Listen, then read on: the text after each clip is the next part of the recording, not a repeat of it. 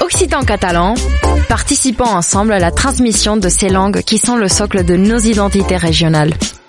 Les radios du collectif des radios libres d'Occitanie, en partenariat avec la région Occitanie-Pyrénées-Méditerranée, vous proposent sans définition de mots de nos langues régionales.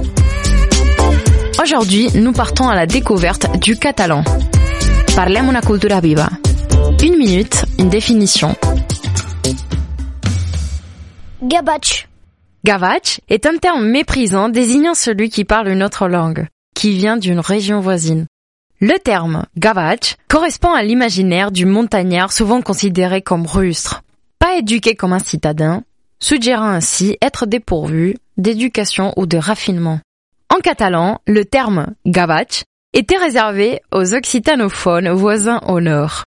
En castillan, il a fini par désigner tous les Français, comme c'est encore le cas de nos jours. Finalement, les habitants du nord sont toujours les Gavach, de ceux plus au sud. À Perpignan, capitale de la Catalogne Nord, on appelle encore aujourd'hui les Narbonnais des Gavachos.